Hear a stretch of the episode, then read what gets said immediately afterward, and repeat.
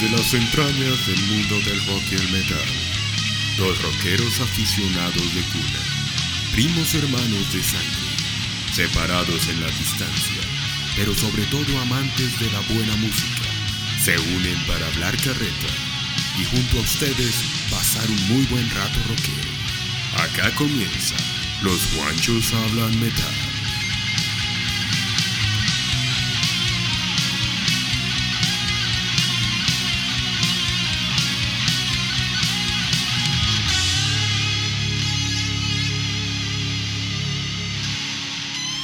Bueno, hola, ¿qué tal? De nuevo, los Juanchos hablan metal con un capítulo hoy súper, súper bacano porque vamos a hablar nada más ni nada menos que una de las leyendas vivas más importantes del heavy metal y del hard rock, que en la historia ha dado mucho que hablar, pero que aún sigue ahí avante, al frente del cañón, haciendo lo que más le gusta, que es buen heavy y buen rock. Pero antes de todo, les quiero dar el, la bienvenida a cada uno de ustedes por estar ahí pendientes de los Juanchos Hablan Metal en un episodio más, en un capítulo más y también antes de todo, le voy a dar la, el saludo muy especial desde Washington DC a Juan Diuz. Juan, ¿cómo va todo, hermano? Aquí estamos, hermano, listo para hablar de, de esta super leyenda. Exacto. Listo aquí. Mega leyenda, como decimos por ahí, además que un pionero en muchas cosas y un artista en todos los, los el, todo el sentido de la palabra. Pero antes que nada, pues vamos a darle la bienvenida a cada uno de ustedes que se conectan y siempre están ahí pendientes de los Juanchos, hablan metal, para hablar hoy de nada más ni nada menos que de Vincent Damon Furner, más conocido como el señor Alice Cooper. Así que bienvenidos a un capítulo más de los Juanchos hablan metal. Ok. Bueno, entonces, estoy que me hablo de esta gran leyenda, de este gran artista, este súper músico, que no empezó fácil, ¿no? Empezó como muchos empezamos en la escena de la música, pero a diferencia de muchos de nosotros, él sí le pegó, como dicen ahí, a la, a la cuestión y, y bueno, leyenda, más de, más de cuatro décadas ya haciendo música, prácticamente, haciendo buen rock and roll. Así que, entonces, démosle la bienvenida a Vincent Damon Furner, Alice Cooper, hoy en los Juanchos Hablan Metal, Juan. Sí, sí. Sobra decir que sin Alice Cooper definitivamente no habría artistas como Kiss eh, y New York Dolls, Rob Zombie, King Diamond y cualquier engendro que haya salido de la música de él, ¿no? Sí, es cierto. Sí, obviamente él, él- él está concentrado mucho en lo que es eh, la teatralidad, pero pues eh, la música siempre viene primero. Yo defiendo la música de él. El teatro que él ha puesto detrás de esto es el adorno y el acompañamiento a las historias contadas. Es cierto. Y para mí esta es una banda que me he dado cuenta que, que es mencionada por muchos, pero a mí se me hace que han sido muy subestimados por el público general. No se conocen en mi experiencia muchos fanáticos que la reclamen como una de sus favoritas, ¿me entiendes? O sea, como que no se da por ver un fanatismo incondi- incondicional de la gente. Muchos lo conocen, pero pocos de verdad indagan el contenido y la carrera de este artista tan influyente que ha sido pues Alice Cooper Es cierto. Muchos de los grandes, y no solo los que tienen la teatralidad en su arsenal de, de- show, hablan bastante o citan a Alice Cooper y su música como la, como la raíz de las influencias musicales, bastantes. Uno de los mayores defensores que me di cuenta, y por eso fue que empecé a indagar en Alice Cooper más, es eh, eh, Slash, como guitarrista. En su, en su biografía él habla bastante sobre, sobre cómo él quería tocar la música al estilo de Alice Cooper, ¿no? Una- un rock and roll sucio y, y rústico, ¿no? Muy, muy- sí, muy, muy psicodélico también, ¿no? Sí, muy, Sí. muy denso y muy, muy así como viene. Es decir, sin tanta arreglo y sin tanta cuestión, ¿no? El rock de Sí, la música de Alice Cooper desde los 70, inclusive de finales de los 60 hasta acá, se ha caracterizado por eso. Bueno, hoy en día y en los 80 tuvo más producción, ¿no? La- Sí. Los diferentes álbumes, pero lo que es 60s y 70s era limpio el sonido, era entre más callejero fuera y más sonara sí, sí. sí. eh, como sonaba en un estudio de, de ensayo, en un estudio de grabación, pues así lo mandaban y eso es tal vez lo que caracteriza los primeros trabajos de Alice, ¿no? Sí, sí, definitivamente. ah, los álbumes setenteros tienen buenas, muy buenas canciones, pero durante el tiempo, con sus, nuevas, con sus nuevos integrantes de grupo y con, con la tecnología que ha avanzado en cuanto a la música y todo eso, se ha beneficiado las canciones cuando las toca en vivo mucho más. Entonces como que las ha vuelto a resucitar. Las canciones viejas de los 70s, cuando estaba con la banda Alice Cooper, antes de que se fuera como solista, como Alice Sí, Cooper. Mucha gente no sí. supo la diferencia, ¿no? Cuando eso Sí, pasó. ya pero, ahorita hablamos un poco sobre la Sí. historia, sobre la, la- todo lo, de dónde empezó, ¿no? Porque es que no empezó como Alice Cooper eh, de una, sino que tiene su trayectoria por ahí un par de años atrás y inclusive con datos muy curiosos. Pero sí, lo que usted dice es cierto. Por ejemplo, eh, algo que se le abona a Alice Cooper es que fue de los pioneros en un género conocido como el shock rock, ¿no? Tal Sí. vez el rock teatral, eso que usted estaba mencionando. Sí. Y esto lo demuestra y lo ha demostrado desde el principio, desde, desde el primer evento que él hizo, desde el primer concierto, desde la primera vez que salió a escena. Lo ha, lo ha notado, lo ha hecho notar sobre todo en sus, en sus shows en vivo, ¿no? Obviamente cabe resaltar pues que su caracterización física siempre da alusión a esto, ¿no? Como a un, al villano aquel que él quiere demostrar Sí, sí. un villano teatral, ¿no? Eh, pero esto sobre todo a finales de los 60 y de los 70 eh, jugaba un papel muy importante también con la música que hacía. Porque es que si una cosa es que- querer crear teatro, Ujú. ¿no? En un show o algo con rock, y otra cosa es que su música también eh, pues vaya de la mano y sea acorde con la imagen, ¿no? Y eso yo creo que fue lo que hizo que la música de Alice Cooper también bastante psicodélica, como decía, Sí. pues jugar un papel importante a finales de los 60, principios de los 70, Ujú. casi toda la década de los 70, inclusive muchos de los 80 también tuvieron esta parte, ¿no? Esa psicodelia en los matices musicales de Alice Cooper en sus diferentes etapas. Y pues yo no sé usted qué piense, pero a mí me parece que Alice Cooper lo ha sabido hacer bien, porque si ustedes analizan, eh, cada etapa, cada década ha estado marcada por sonidos diferentes. Sí. sí, Y sin salirse obviamente del contexto de, de lo que es su música, de su, de su esencia, pero sí juega un papel muy importante. Y cada década yo me puse a revisar década por década musicalmente. Ajá. Me tomé esa tarea selectivamente y sí se nota la diferencia entre finales de los 60, toda la década de los 70. Cuando llegan los 80 hay un cambio. Definitivo. Mantiene un poco la esencia, pero sí hay un salto importante. Sí. Finales de los 80 ya va a otra, va totalmente diferente Ajá. un poco en cuanto a sonido, instrumentación, ¿no? Porque él ha venido metiéndole varias cosas. Viene en los 90, otro salto, Sí. otro salto. En los 90 no hubo muchos trabajos como en los 70 y en los 80, obviamente por obvias razones, porque era la decadencia del hard rock y de todo Ujú. eso, debido al grunge y a la música alternativa, pero los 90 tuvieron unos discos muy buenos, Sí. muy particulares, con unos sonidos excelentes. Y viene después del 2000 para acá, ¿no? Y empieza un sonido más agresivo, más pesado, más, más denso, y de un momento a otro vuelve hacia atrás. y empieza como a retroceder y a meterse, ¿no? Sí, sí noté eso yo también. Sobre todo en los 80 tenía el Uh, sonido sí. ochentero. No, en los 70 obviamente pues los, son los 70 y, y los 90 como que volvió. Como que hizo una, sí, sí. como de que destiló todo el sonido de los, de los ah, 80 y volvió más a, a las raíces del rock eh, sucio, pesadito, bacano. Exacto, así es. Esos son los sonidos principalmente de, de- que caracterizan a esta gran leyenda viva y que entre otras cosas le preguntaron hace poco en una entrevista que si estaba pensando en retirarse, ¿no? Como muchas bandas ya eh, contemporáneas a él en edad ya están hablando del retiro, de, como Kiss, como, ¿no? Sí. Muchas bandas que ya están diciendo, no, ya estamos en gira de despedida, la cuestión. Y él, él respondió una cuestión muy, muy interesante. Dijo, miren, para mí el mejor reflejo es Mick Jagger. Mick Jagger me lleva cinco años a mí. Y yo lo veo saltando en un escenario. Hasta que Mick Jagger no se retire, no puedo empezar a pensar ¿sí? Sí. en retirarme, porque tendría cinco años más en el momento de que. Mick Jagger se retire. Claro, y tiene lógica. Él dice, él es mi, él es mi, mi ícono, ¿no? De, del retiro. Y si Mick Jagger, llevándome cinco años, aún sigue saltando, brincando en los escenarios, pues ¿por qué me tengo que retirar yo que soy cinco años menor? Así que no pienso en retirarme aún. Y el día que me retire, va a ser cuando Mick Jagger se retire, empezaré a pensar durante cinco años más en retirar. Además Entonces- que, además que si uno se pone a mirar, eh, a mirar el físico de él durante toda la... Él no ha cambiado nada, él nació de 40 años, ¿no? Sí, más o menos. Ese man siempre ha sido un coche. Sí, sí, sí, toda la vida ha sido anciano. güey. Sí, eso Pues es como... cara de anciano, digo, porque Sí, la sí, sí, la como- tiene de, de 18. güey. Sí, Es sí, como- impresionante, pero sí, la cara...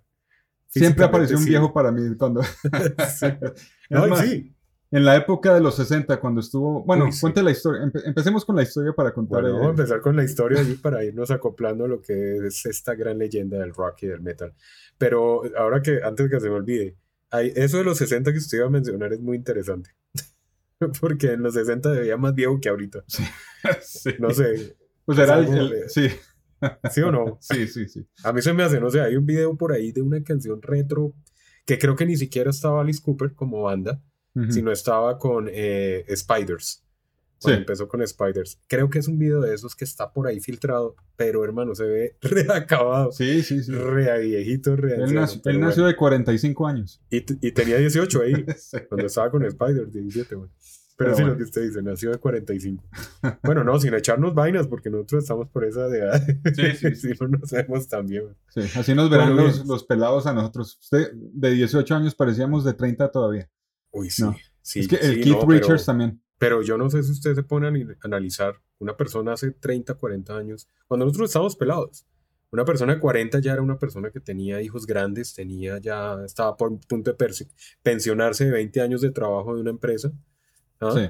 Eh, con sus bigotes, su, su físico era muy de señor, no sé, sí, sí, 40 años uno veía un señor de 40 y ya era un, viejito, güey. Sí, sí. Pero hoy en día no, y yo creo que las generaciones van viéndose cada vez más jóvenes, no es por halagarnos, pero yo creo que la generación que viene detrás de nosotros a los 40 años se van a ver mucho más jóvenes. Es, ¿sí, eh, ¿sí me entienden? Sí, yo lo entiendo completamente, pero la otra cosa es que por, por- en la forma en que nosotros nos crecimos y nos educamos es que también... eh, Mentalidad Está- de cuchos. no, no tenemos mentalidad de cuchos, lo que estamos es infantil... in- infantis, ah, ¿Cómo es la palabra? Infantil... infantil No, ah, no, no me meto ahí en ese terreno. Mejor Mejor dicho. lo dejo así. Estamos muy infantiles, ¿no? Ah, ya. Es lo que quiero decir. Pero bueno, va a tocar cortar esto del pal carajo, porque no me salió Bueno. lo que quería decir, pero bueno. Empezamos entonces. La historia de él radica hace muchos años atrás, ya son 72, ¿no? 72 años. Sí, que, que, bueno, empezó toda la historia, porque la historia de él no empieza cuando empieza a hacer música, la historia de él empieza desde niño, con todas las cosas que le pasaron. Era un, un niño que su, entró a la adolescencia con, con, con- como con muchos problemas de salud, yo creo que por eso es que se veía así, eh, tan acabado, no sabemos, de pronto puede ser. Eh, pero hizo que, que empezara como a mirar, además que viene, y es un dato muy curioso, él viene de una, de una familia bastante, bastante religiosa, sí, ¿no? Eh, casi eh, donde su padre y su abuelo pues fueron predicadores de importantes iglesias, de una de esas es la iglesia de Jesús Cristo, Jesús Christi, como le decían ahí en los Estados Unidos, y ambos eran, fueron predicadores de la iglesia, ¿no? Y él pues colaboró de niño en la iglesia de su padre, a su abuelo, pero llegó un momento donde él dijo, no, no, yo quiero hacer otra cosa, yo quiero dedicarme a las bellas artes. Y empieza las bellas artes, de la cual se graduó. Él es profesional en bellas artes. Entonces yo creo que ahí también cuando uno mira los shows, mira los, eh, las escenas, mira su, su identidad eh, física, pues tiene mucho que ver con esto, porque sí la sacó adelante, fue su profesión realmente eh, en estudios, ¿no? Porque resulta que aquí empieza el peladito a crecer, ¿no? sí, Y empieza con ganas de hacer música, y empieza como a- a- a querer, eh, pues tocar, pero no tenía ni idea de la música, no había estudiado nunca música, no sabía tocar ningún instrumento, eh, prácticamente ni había cantado, y muy pelado en su adolescencia formó una banda en el colegio que se llamaba Earwings, sí, ¿no? The Earwings. Eh, increíblemente se- ellos se metieron en un concurso, ¿sí? De talentos, calculé esta, esta vaina, en un concurso de talentos musicales, ujú, pero como no sabían tocar instrumentos, al parecer hicieron playback de canciones de los Beatles. Sí. Ellos empezaron haciendo como ahí parodias de los Beatles o playbacks de los Beatles. Y lo más curioso es que ganaron el concurso. Puede ser. sí, Entonces, al ganar el concurso, pues como que dijeron miércoles, ¿qué embarrada no tocar? O sea, sí, ninguno tocaba los Qué locura instrumentos, o sea, no sí. tenían ni idea. Entonces dijeron, bueno, no, venga, pongámonos serios, pues ya ganamos esto, pues pongámonos a estudiar las, las canciones, eh, instrumentos y pongámonos a que esto sea nuestra, nuestra vida. Y empezaron a tomarlo en serio, empezaron a estudiar los instrumentos. El joven Alice empezó a, a tocar armónica, fue uno de los instrumentos, primeros instrumentos que él empezó como a desarrollar. Y cuando ya pasaron un par de años y decidieron llamarse The Spiders, ujú, ¿sí? Y allí ya obviamente tenían, pues, ya tocaban, sí, como en, ¿sí? en la anterior banda, sino aquí ya tocaban. Eh, empezaron a hacer eh, música, pero Alice siempre tenía en la mente eh, todas estas cuestiones de, del teatro, ¿no? De, de querer llevar a escena todas esas imaginaciones que tenía y todas esas proyecciones que tenía en la mente y volverlas parte del show. Y eso fue lo que hizo que Spiders se saliera del montón y fuera a empe- empezar a ser una banda reconocida. Sí. Sí, porque en esa época, recordemos, pues no habían muchas, pero ya habían bandas haciendo música y la cuestión. Y él quería salirse del montón y se, se imaginó una telaraña gigante atrás en uno de los conciertos lo montó completamente y eso fue uno de los primeros shows. Él empezó obviamente eh, pintándose la cara. Los demás de las bandas no eran tan psicodélicos como Alice. ¿Sí? Y de hecho Sí. uno los ve en las bandas en sus diferentes etapas. El más psicodélico es él. O sea, realmente la imagen del villano ¿sí? que él quiere personificar es Alice. Los demás sí, de pronto utilizaban alguna caracterización, pero no al extremo como lo ha llevado Alice. Esto hizo que eh, un señor llamado eh, Jack Curtis, productor y empresario, tenía un localito por ahí, decían local juvenil, así le dicen, local juvenil, que se llamaba Stage 7, sí, o Stage 7. Ujú. Y allí se reunía la gente y bueno, eh, él tenía un sello discográfico muy casero, pero tenía un sello discográfico. Fue el primero que les puso atención, le dijo, venga, van a grabar conmigo, vamos a empezar a grabar canciones. Y me gusta cómo suenan, me gusta el estilo, me gusta la facha, me gusta eh, la energía, me gusta cómo tocan. ¿Por qué no empiezan a tocar cada ocho días en, en Stage 7? Y así empezó, quedando de planta The Spiders. Sí, pero ahí viene un problema. El sello, el sello de grabación de este caballero se llamaba Mascot Records, para que lo tengan ahí presente. Él, eh, allí grabaron su primer eh, sencillo donde aparece la armónica de Alice Cooper, que fue, como les digo, el primer, el primer eh, instrumento prácticamente que él empezó a tocar. Eh, pero había un problema, lo que hemos hablado nosotros siempre. Había como una incompatibilidad ahí con los integrantes, ¿sí? Ujú. como que empezaron a cada uno a mirar a Alice como este man es el que está llevando los créditos, otros querían hacer como algo diferente y empezaron a haber problemas, problemas fuertes. Ajá. Y viene aquella leyenda urbana. ¿Sabe cuál es la leyenda urbana, no? La del nombre Sí. de Alice Cooper. Bueno, ¿quiere contarla? Sí. Cuente la, cuente Alice- la leyenda. que, que Vincent eh, Damon Ujú. Fue poseído por la bruja maléfica llamada Alice después de un juego de Ouija, ¿no? De, Ouija- de la Ouija. Sí, de la Ouija. Sí. Pero pues eso no es, ah, no es verdad. Eh. El nombre salió al azar. Él dijo, ¿por qué no nos llamamos Alice Cooper? Sí, sí, Pero así sí, de la nada. O sea, Pero- nada que pero- ver. Y es ¿Cierto? cierto, pero vea todo lo que se creó desde tantos años que Sí. aún, aún hay mucha gente que cree esto. Sí. De Pues hecho, cara de bruja sí tiene, man. ¿no? ¿No? Sí, no, y le copiaban, además que llamarse Alice Cooper, Sí.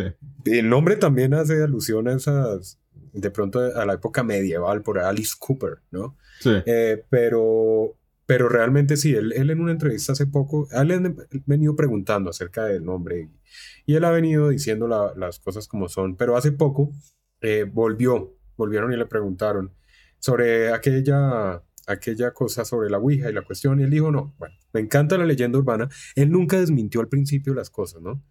Eh, tuvo varias situaciones que vamos a ir hablando en este capítulo que no desmintió en su momento porque le sirvieron. ¿Sí? A él le, sirve, le servía que la gente creyera todas estas cosas porque eso era fama, era que lo tuvieran ahí los medios pendientes y entonces el tipo de los 70 que es una bruja. Y sí, a él le servía esto para salir más rápido y más adelante, ¿no? Entonces, pero él sí dice, una gran leyenda urbana, así lo cataloga él, se creó una leyenda urbana de la nada. Eh, de hecho, dicen que fue una bruja, otros dicen que fue que se invocó el espíritu de una niña que vivió en Inglaterra, que fue lo que él explicó alguna vez Sí. en el siglo XVII, llamada Alice Cooper. ¿sí? Eh, y bueno, todo eso. Pero eh, la entrevista le hizo Mark Radcliffe, Ujú. le hizo una entrevista para el programa precisamente de Radcliffe and McCoy de la BBC Radio 2. Eso fue en el 2009 y Alice a esto le dijo que el incidente de la Ouija, como se generó una leyenda urbana, ¿sí? pues eh, eventualmente eh, fue, pasó a ser más su nombre artístico que, que realmente algo que él le hubiera vendido el alma a la bruja, porque eso es lo que decían, que él le había vendido el alma, que él había invocado a la bruja para que lo hiciera famoso. y que el único requisito era que él llevara el nombre de aquella bruja y bueno, es, Ah, es- el cuento es bastante largo. Pero larguísimo, o sea, ¿cómo inventaron? Una vaina también, pero así es la vida. Sí.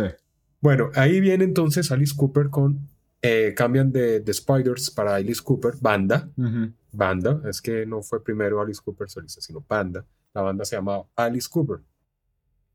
Eh, y bueno, empieza ya toda la cuestión del finales de los 60, la cuestión, y en otoño del 70 eh, reputaron que, eh, eh, re- o sea, como reclutaron mejor, o él lo reclutó, yo creo, porque los productores reclutan, ¿no? A Bob Ersn, Esnir, Ezrin. Esrin, perdón, Bob Ezrin. Esrin. Eh, imagínense, ya Sí. en los 70 con semejante productor, ¿no?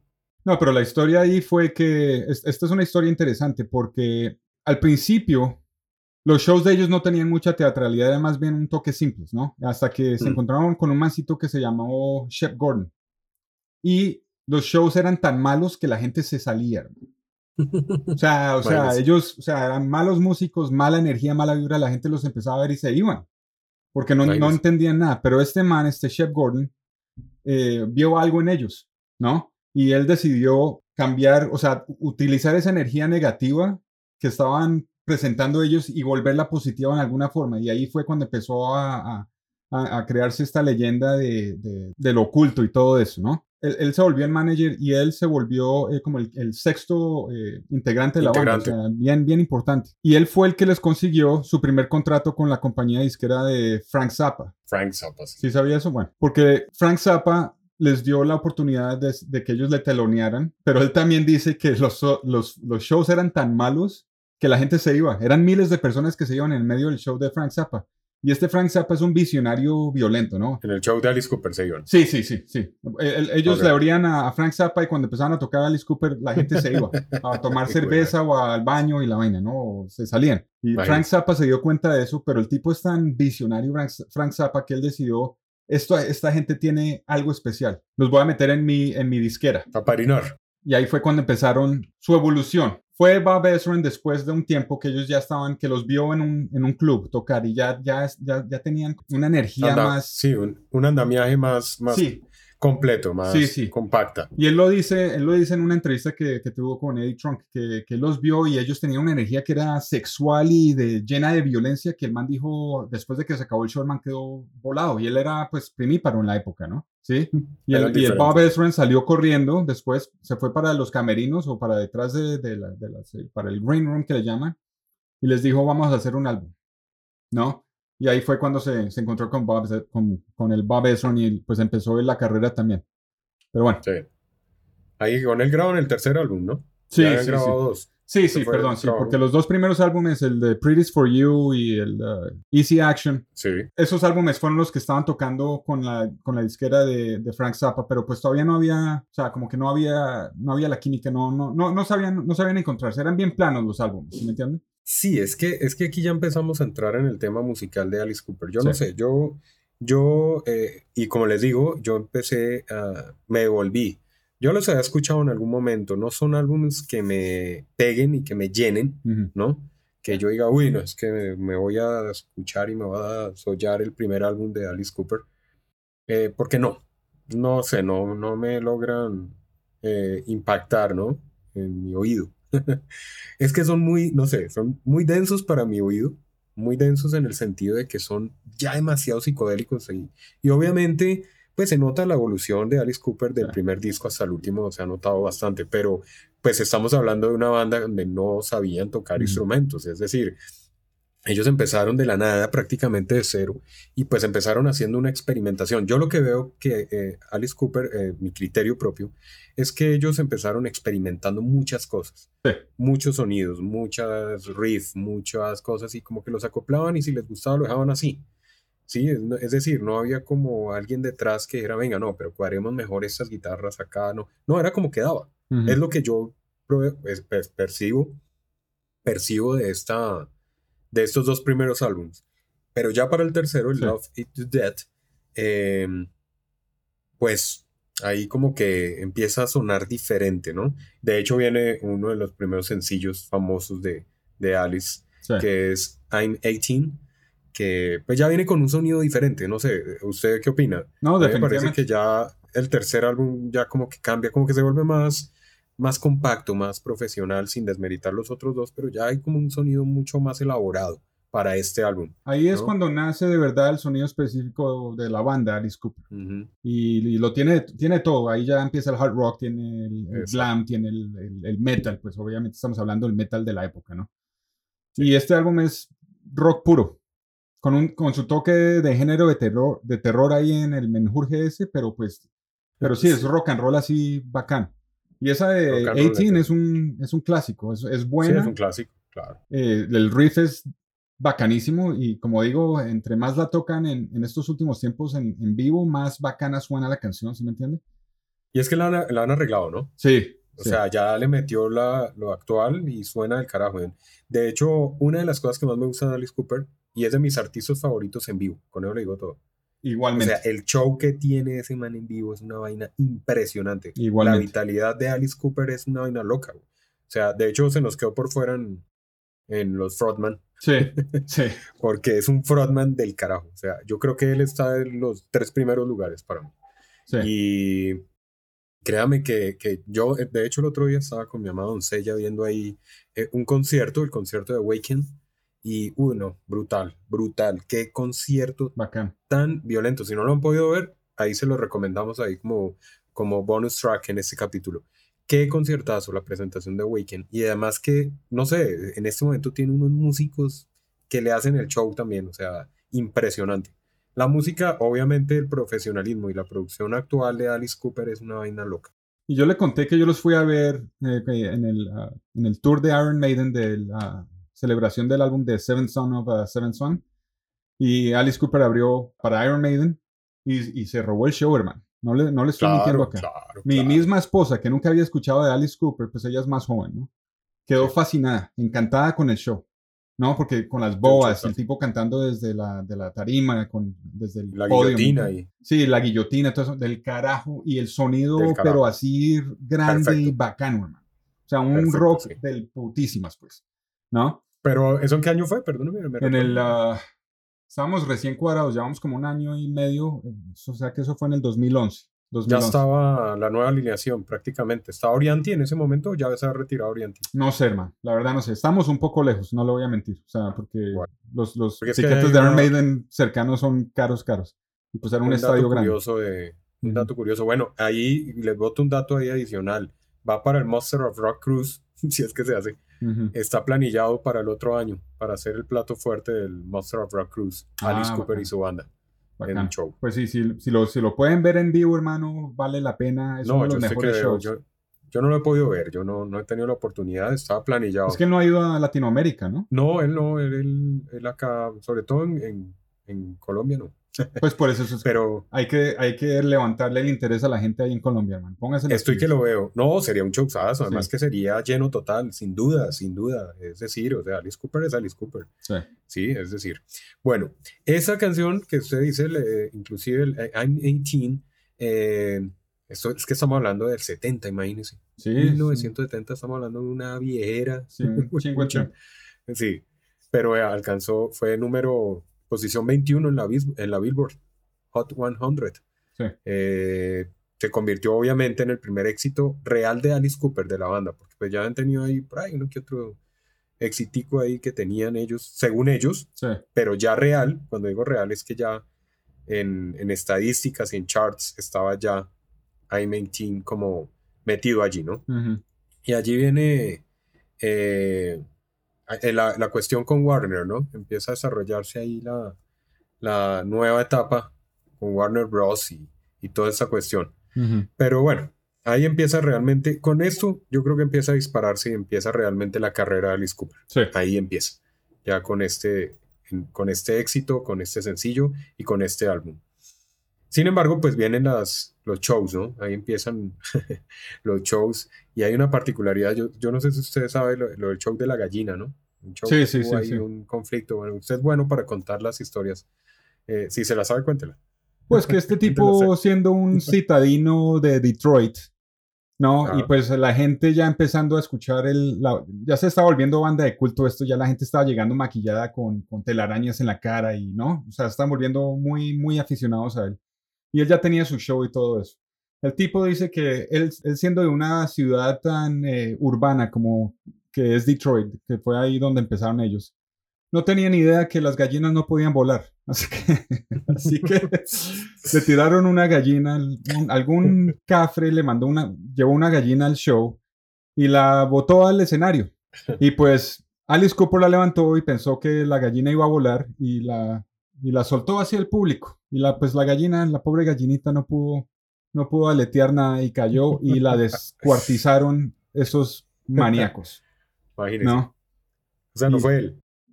No, no, no, no. No, la historia es esa. Él la tiró al público porque pensó que la, que la iba a sacar a volar. Pero lo- quién sabe en qué tipo de drogas. O sea, ya se está empezando a volver más violenta el- el- la audiencia, ¿no? Los shows, sí, y los shows. Los Sí. shows también estaban O volviendo. sea, el ambiente ya se está poniendo más pesado. y No era, no era el mismo eh, hippie de los 60, porque, pues, que él estaba acostumbrado porque él, él, él rozó y se encontró con mucho eh, artista de los 60. Él, él- él era amigo de Jim Morrison y él conocía a, Sí. a Jimi Hendrix y todo eso.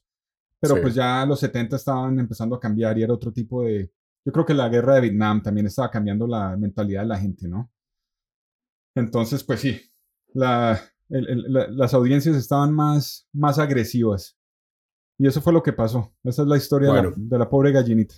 Esa pobre gallina le dio más aún, le dio más relevancia en la carrera de Alice Cooper porque resulta que los medios al otro día, él se levanta y ven los medios que dicen Alice Cooper, el satánico que, descuarti- que descuartiza gallinas en Sí. los escenarios y se tomó la sangre, ¿no? Y es que definitivamente sí. son... Son muy- buenos para agrandar muy- las- Muy las creativos, muy Sí. creativos. Sí. Yo, lo- yo les digo creativos, yo lo Sí. dejo ahí. Para no eh, herir susceptibilidades, pero son muy creativos, demasiado. O sea, uno se pone a mirar esas historias uno dice, eh, hubiera sido real, no hubieran sido tan fantásticas. ¿Sí Sí. me. Y entonces eh, decían, ¿no? Que era que él la había degollado y que se había tomado la sangre delante de la gente y que la había botado al público y bueno, y que eso lo hacían frecuentemente. En esa paralelo empezaron el- la satanización del rock, ¿no? Sí. Y empiezan también después con Kiss y después que los pollitos con las botas y todo Los eso. pollitos, sí. Entonces, y que Eric, eh, Peter Chris cogía con las baquetas, ponía un gato en la batería a, baquetazos. Increíblemente, una creatividad bastante, bastante inventan. Pero bueno, impresionante. eso, era- eso era Pero lo que lo nos... más, ¿Ah? lo más interesante es que con eso crecimos nosotros. Sí, sí, claro. O sea, Sí, y lo sí, sí. creímos de niños mucho tiempo. Sí, sí, sí. sí. Pero bueno, eh, obviamente desmentió todo esto. Bueno, fue una- un error de cálculo, digamos así, lo de la gallina. sí. Y bueno, eso fue lo que pasó en ese concierto, pero sin embargo, él no desmintió. Aquí viene una parte importante y es que el productor obviamente le dijo, venga, ¿cómo así? ¿Eso fue cierto? ¿Cómo así que, que la gallina y la descabezó? Digo, no, no, no, fue lo que usted acaba de contar. Fue así, pasó esto en realidad, pero no voy a desmentirlo, porque necesito de eso. Necesito eso, me gusta, me gusta Sí. Chévere. ¿Qué pasa? Listo, y salgo en planes y salió en varios, en varios medios y, y lo empezaron a llamar para entrevistas y claro, le empezaron a dar mucho más atención, a- empezó a tener mucha más atención de los medios y eso era lo que él quería. Entonces él en esto no desmintió en su momento y dejó que las cosas siguieran así. Bueno, eso fue toda la carrera como de los 70. Yo no sé, empecemos el, el conteo. Sí, sí. Porque entremos. aquí hay un conteo y ni siquiera hemos empezado. No, no, sí, sí. No es que toca... Eh, Yo, yo quería indagar bien porque este es un, un- un artista que vale la pena para los que no conocen. Hay muchos que conocen y son, eh, son fanáticos, pero siempre es de los hits, ¿no? Y no conocen mucho de la, de la, de la historia esta y hay buenas canciones ahí, porque es un catálogo extenso, son 27 álbumes que el tipo tiene. muchos, ¿Sí? muchos, sí. Sí. Y pues sí, pues empecemos con nuestras, eh, nuestro conteo. ¿Quiere arrancar usted o arranco yo? Sí, no, no hay problema. Yo, yo lo que quiero es saber, bueno, en qué se basó su conteo en esta ocasión. Yo tengo que decir que para mí el Grandes Éxitos es un emblema. O sea, el Grandes Éxitos de Alice Cooper para mí es perfecto. Es de esos grandes éxitos que usted escucha de principio a fin y dice, no hay una, Sí. no hay una canción mala. Qué vaina tan impresionante. Y hay una, unas setenteras, otros ochenteras, Ujú. otros del... pero es una vaina. Yo puedo escuchar ese, ese grandes éxitos todo el tiempo. Y dentro de esos grandes éxitos, pues lo abolo todo porque todas son buenas. Sí, Es sí. decir, si fuera a hacer un conteo de verdad de las que más me soy yo y más me gustan, pues las, las clásicas. Además que son canciones que no cansan, ¿no? Ujú. Que usted puede escuchar hoy y no lo aburren. No son canciones tan quemadas. Muy seguramente por lo que usted dice, bueno, pronto Poison, ¿no? Sí, ahí sí. de Trash, que son, es la que más suena y la que más, eh, como el emblema de él, prácticamente es eso. Pero el resto hay canciones muy buenas de, Alice Cooper en ese grandes éxitos que son fantásticas. Yo sí he estado indagando desde hace mucho tiempo eh, Alice Cooper. He escuchado mucha gente hablar de él y, ¿no? y es uno de sus artistas, artistas favoritos. Obviamente me leí la, la biografía de Slash y cómo él lo influyó. Y obviamente pues Slash ha tocado con él. Entonces pues eh, me puse a indagar y he estado escuchando los álbumes así bastante, ¿no? Eh, sobre todo por Spotify, ¿no? Uno que tiene el acceso ahí, entonces uno puede poner a... Cuando trabajo me pongo a escuchar los álbumes así y les pongo atención. Y, y, pues obviamente los éxitos, como usted dice, eh, son importantes y me gustan, me gustan, ¿no? Pero pues estoy escondiendo canciones que me han que me han tocado y que se me hacen bacanas, que no tienen nada que ver. Algunas son de los grandes éxitos porque pues no se pueden negar, pero hay Obvio. otras ahí que vale la pena eh, tomar. Bueno, entonces yo empiezo eh, con el conteo Sí, de estas cinco favoritas. Bueno, vamos, vamos a hablar de 10 cada uno rápidamente, porque es que 5 es muy poco para hablar de, de- No sé si a usted le pasó lo mismo que le pasó en Kiss, pero muy difícil escoger 5. sí, Cinco de tantos trabajos, es que es una discografía bastante extensa lo que usted dice. sí. Y pues es muy difícil sacar solamente cinco canciones. Entonces vamos a ir en un conteo rápido para alcanzar a abarcar 10 favoritas de Juan Dios y 5 canciones favoritas mías. Entonces, bueno, en ese orden de ideas, pues me voy con el número 10. ok. Yo basé mi conteo eh, muy similar a usted. O sea, eh, traté de, de, de, de- de dejar a un lado un poco eh, las más famosas, ¿no? Como las más, eh, eh, las más comerciales. Me costó mucho, muchísimo. Demasiado me costó, o sea, te lo digo. Yo escuchaba las de siempre y yo de, ay, pero ¿por qué me toca sacarla? ¿Ah? No sé si a usted le pasó. Pero, pero sí, yo decía, no, no, no, me quiero, quiero meterla. Pero bueno, después hacemos una mención de honor ahí con estos temas. Eh, bueno, en mi puesto número 10 eh, tengo una canción que es precisamente la del último álbum, Ok, eh, Paranormal. ok. Buena canción, muy buena canción. A mí me parece que tiene unos sonidos, eh, no sé, es, es medio agresiva, pero al, tipo, al mismo tiempo melódica, como muy, unas melodías en, en el inicio. Me encanta el inicio de la canción, la intro de la canción me parece fantástica y después como le mete esa, esa parte heavy al tema. Y me parece que para hacer un, eh, una canción de los últimos álbums ya hace parte de un posible grandes éxitos de Alice Cooper eh, hasta el año 2017, ¿no? Sí, Entonces, pues ahí lo avalo. Ese es mi número eh, 10 ¿Cuál es en el- este conteo. Paranormal, Paranormal. del álbum Paranormal. sí, Paranormal. E inclusive eh, tiene muchas eh, colaboraciones, ¿no? Tiene eh, colaboraciones bastante importantes. Mm, no sé si usted se da cuenta que Alice Cooper es como muy amiguero, ¿no? Ah, sí, ese man es... El tipo es muy, Sí, sí, sí. Bastante. demasiado, demasiado amiguero. Es una persona que al parecer es muy buena papa, Sí, porque mucha gente lo quiere, lo llama, lo, lo- lo persigue, lo, venga, hagamos, venga, participe, venga, eh, eh, hacemos este proyecto, venga, eh, ¿por qué no me colabora en esta canción? ¿No? Es que también el tipo, como ha sido, eh, él tuvo sus problemas de alcoholismo pesados. Él casi se Sí, muere. duros, Él casi se duros, muere en sí. su época.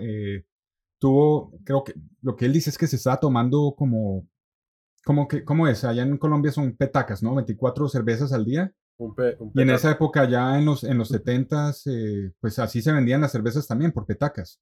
Y el tipo se estaba Sí. metiendo de a 20, 30 ce- cervezas diarias. ¿Sí me entiendes? O sea, eso es un, eso es un huevo. Sí, claro. Entonces el tipo pues eh, casi se muere, ¿no? Eh, se metió a Alcohólicos Anónimos y pues el tipo ha sido un padrino para los, a, a los adictos. Obviamente pues están en los mismos círculos de la farándula de, de- de Los Ángeles, ¿no? Entonces él ha rozado brazos con eh, Nicky Six y Motley Crue y hasta Megadeth. Megadeth, eh, Dave Mustaine habla muy bien de él eh, le ayudó muchas veces con la sobriedad porque pues eh, Megadeth ah, eh, fue telonero de Alice Cooper en ese, en ese, en ese entonces. Y me estoy leyendo la, la, la biografía de Dave Mustaine y él, y él habla de Alice Cooper muy, muy bien. Lo cataloga casi como el padrino, ¿no? Sí, Dice sí. Que es como, como si fuera su padrino. Sí, Entonces, eh, eh, pues imagínese. Pues sí, no sé si es eh, ahora, ¿no? Que ha hecho tanta, tantas cosas, pero sí me parece que eh, lo quieren mucho, o no sé, es lo que se percibe. sí. Y pues ha colaborado con todo el mundo. De hecho, pues ahora con, con The Hollywood Vampires, ¿no? Ajá. Ahí unido con otras grandes leyendas, inclusive Johnny Depp ahí metido. Sí. Pero, pero me parece que él tiene varias cosas interesantes. Interesantes para que la gente lo siga, para que los demás eh, artistas quieran, quieran eh, estar eh, vinculados a él musicalmente, ¿sí? Y este álbum de Paranormal, ¿sí? Tiene muy buenas colaboraciones. Pues de hecho, casi todos los álbumes de él tienen colaboraciones importantes a través de, de, toda esta trayectoria musical de Alice Cooper. Pero, pues aquí, obviamente es una canción, es un álbum con muchas cosas particulares, con muchas cosas positivas, ¿sí? Eh, no sé si usted le ha, le ha parado bolas bien a todo el álbum.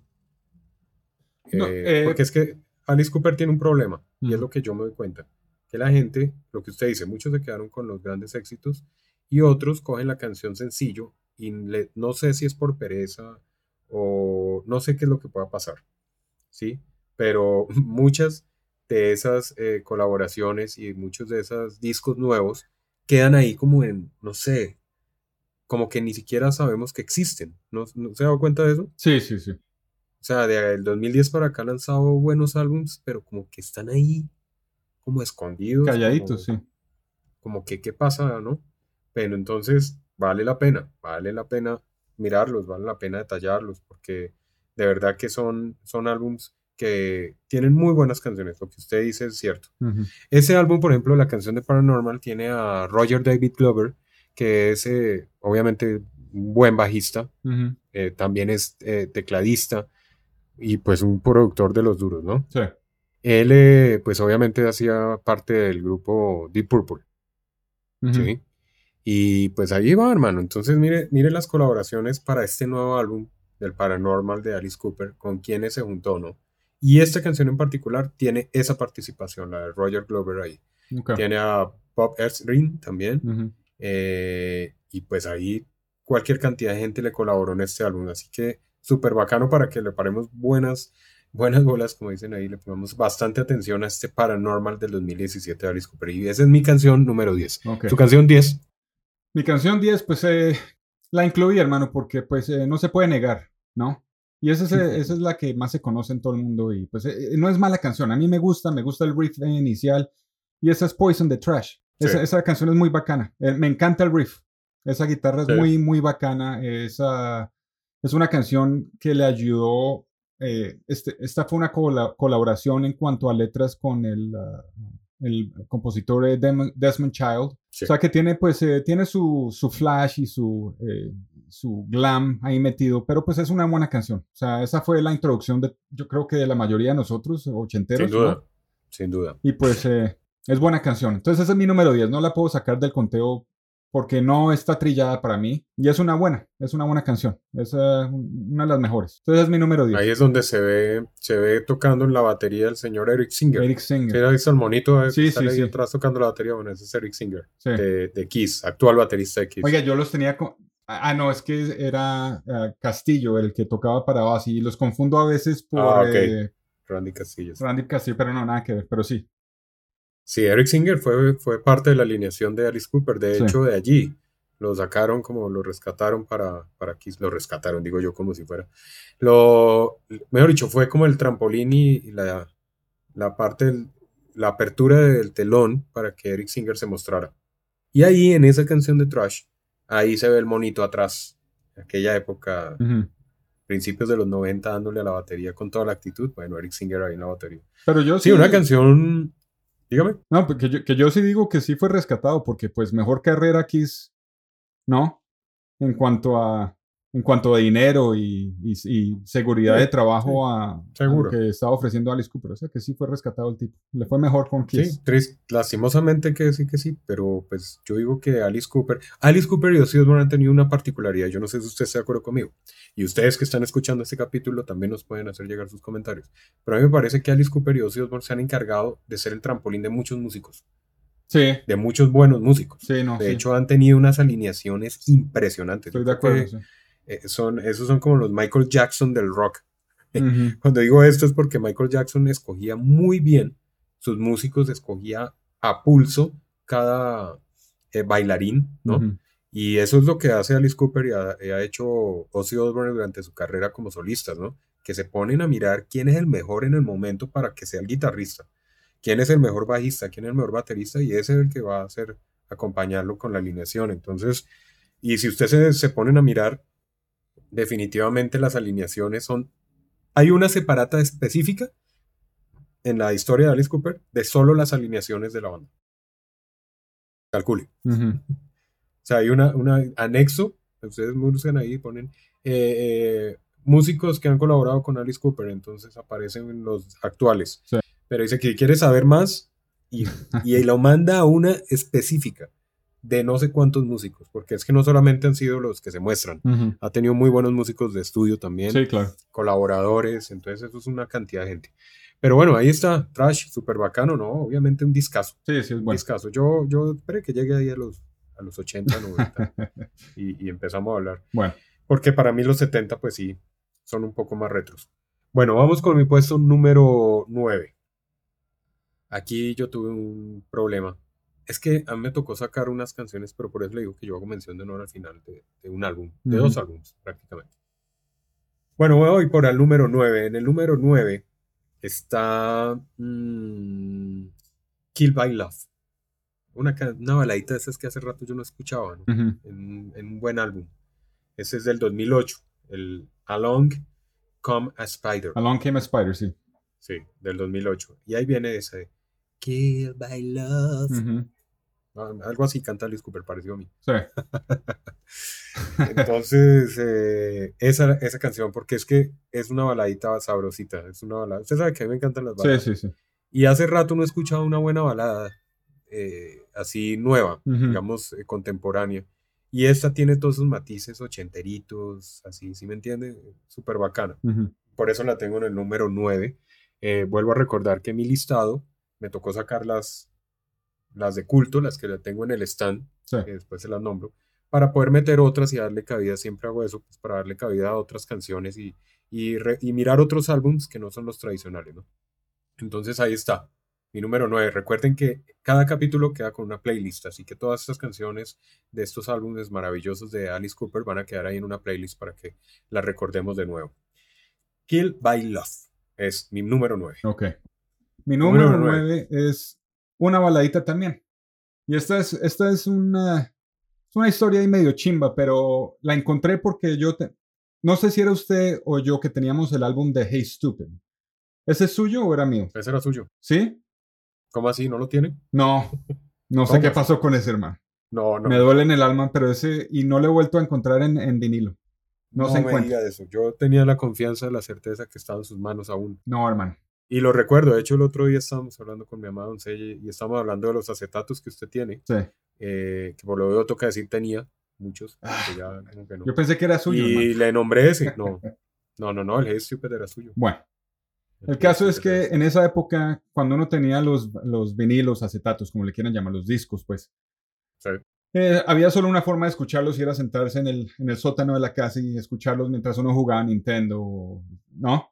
O se sentaba uno, con, nos sentábamos usted y yo solo a, a- a mirarnos las caras mientras escuchamos la música. analizar, analizar, Sí, ¿no? sí. analizar cada canción y para nosotros eran nuevas, eran sorprendentes. Pero, pero yo tenía un juego cuando quería hacer una, un mix de un cassette mixto para escuchar en el Walkman. Yo a veces tenía un juego que yo compraba cassettes en blanco y escogía canciones al azar que no escuchaba mucho. Entonces yo agarraba, voy a, voy a poner esta, voy a poner esta, nada de los éxitos, nada. Yo agarraba canciones al azar y me, la ponía, me, ponía a escucharlas. Y esta canción salió de ese álbum, Hey Stupid. Y se volvió una de esas canciones de mis favoritas porque las cogí al azar y la metí en el cassette y le di palo. Es una baladita bacana, se llama Might As Well Be On Mars, de Hey Ah, Stupid. esa, esa tenía yo en el listado, hombre. No Me jodas. voló una. Sí, sí, claro. No jodas. De hecho, es uno de mis discos favoritos. O sea, yo no puedo sacar a Hey Stupid porque ese álbum para mí, para mí es, Ujú. es mi número uno. Pues sí, ese, O sea, uf, es, un- es- es- es bueno, es bueno. Es buenísimo, buenísimo. Pero sí, esa canción es mi número 9, una historia ahí pendeja, es una baladita bacana, no, es del carajo esa canción. ¿cierto? Y ese Es es mi número carajo. 9, álbum Hey Stupid del 89 o el 90. No, ese es del 90, porque el 89 es eh, el Thrush. Trash, ok, sí. Thrush. Bueno, ese es. De hecho, exactamente fue lanzado en el 91, el Hey Stupid. Ujú. O sea, fue grabado en el 90, pero fue lanzado en el 91. Este excelente álbum. Pues hermano, me quita una, pues eh, me da cabida otra, entonces meto otra. No, no, no, no, su, su, no, no, su, Ya me voló, entonces ya me, entonces si me quita todo el resto del contenido, entonces ya no puedo decir más. ¿Qué, es que es su número uno? No, Ah, bueno, no, no, no, esa la tenía en el puesto número 3, pero bueno. ok. Bueno, no, pues bien, bien por usted. Pero no, o sea, eso es su gusto también, hermano, o sea que no, no. No, me encanta, me encanta. bacana. De hecho, ahí voy hacia arriba. Empecé de atrás, de abajo hacia, de lo más reciente hacia lo más clásico. Bueno, voy con mi número 8. Mi número 8 es el álbum del 2002, que se llama Dragon Town, y es una canción que se llama Disgrace Land, del carajo. Es blues, es como bluesecito ahí metido, pero al mismo tiempo un heavy, pero muy, muy bien armada. No sé, es una canción que me encanta. Me encanta, la escucho seguido, es una de las canciones que escucho seguido de Alice Cooper. Y es de este álbum del 2002. El álbum, pues, es bueno. El álbum, eh, lo mismo que el de Alone Common a Spider. Pero, pues digamos que de esos álbumes, el rescato de estas son canciones que las tengo ahí en la playlist, ahí específica de Alice, y las escucho, las escucho seguido. Eh, me gusta mucho esa, esa mezcla, hermano, esa mezcla entre como blues y, y- o sea, es como unos cambios muy bien jaladitos. Ok. Bien, bien interesante. Disgrace Land, ahí va a quedar en la playlist para que la vean. Y vamos entonces con su número 8. Rápidamente, porque pues yo, usted se va, usted está haciendo lo más moderno, yo me estoy quedando con los 70s porque a mí me gusta el, el, el sonido y me gusta el, el- el estilo de música de esa, de esa época. Y esta, en número 8 tengo la canción The Ballad of Dwight Fry del álbum Love It to Death, que fue el primer álbum donde se encontraron de verdad como esencia eh, rock and rollera. Sí, sí. Y esa canción es bacana, es, es, es mi número 8. O sea, no, no tengo mucho que decir. Es, es, ya lo hablamos del álbum al, al principio. El álbum es excelente, a la hora de la verdad. Y pues, eh, como estoy diciendo, con todas estas canciones, todas suenan mucho mejor cuando las, las, las saca de al azar. O sea, y las meten en los sets de, de tocar en vivo. Y lo ha hecho. Sí, sí. Y suenan bacanas. ¿Sí me entiende? O sea, que la balada of Dwight Fry es una buena canción del álbum Love It to Death. Ahí va- para que la escuchen en el, ah, en el playlist. Esa es mi número 8. Vale. Bueno, yo voy con mi número 7. Ujú. con mi número 7. Yo aquí eh, tengo dos canciones. Em, Otra vez, hermano. no, pero dos canciones que van en el conteo de las 10. No Ok. te preocupes. o sea, son del mismo álbum, es lo que quiero decir. Ok. Eh, en el número 7 eh, hace parte del Brutal Planet, que es un álbum del 2000, Ujú. ¿Sí? empezando la- el nuevo milenio. Eh, pero es, un, es que es un álbum heavy. O sea, yo creo que Alice ahí dijo, venga, voy a hacer algo, algo más, más pesadito. Yo creo que marcó mucho la, el inicio, el fin de una era Sí. para darle el inicio a otra. Es como lo veo yo. Y por eso se llama eh, este álbum del año 2000, exactamente en el año 2000, Ujú. que se llama Brutal Planet. En el puesto número 7 tengo Take It Like a Woman. Ok. Ah, Es una cancioncita rica, rica. Es de esas canciones donde uno pone... ah. Sí, a mí me encantan todas esas canciones y yo me las disfruto al 100. Y esa canción me la disfruto muchísimo. Está en el puesto número 7 de este álbum que ya uno dice contemporáneo y tiene 20 años. Ujú. 2000, imagínese, 20 años. 20 años, Cuando uno dice, pucha, 70, entonces hace cuando... Sí. Pero sí, o sea, ya, ya es 20 años de, de trayectoria y con este álbum Sasso. Es Ujú. un álbum, un álbum diferente, para mí es diferente a lo que estaba acostumbrado a hacer Alice. Lo que venía haciendo en los 90, obviamente, y viene con esto un poco más agresivo. Y ahí está mi número 7, Ok. el, esa excelente canción. Ahí queda en la playlist también. Su número 7. Mi número 7, usted la va a tener en algún sitio por acá porque pues es obviamente el mismo álbum que hablamos hace un minuto. Ya sabe cuál es. Y pues, Me va a dejar sin conteo usted. no, pues las contamos.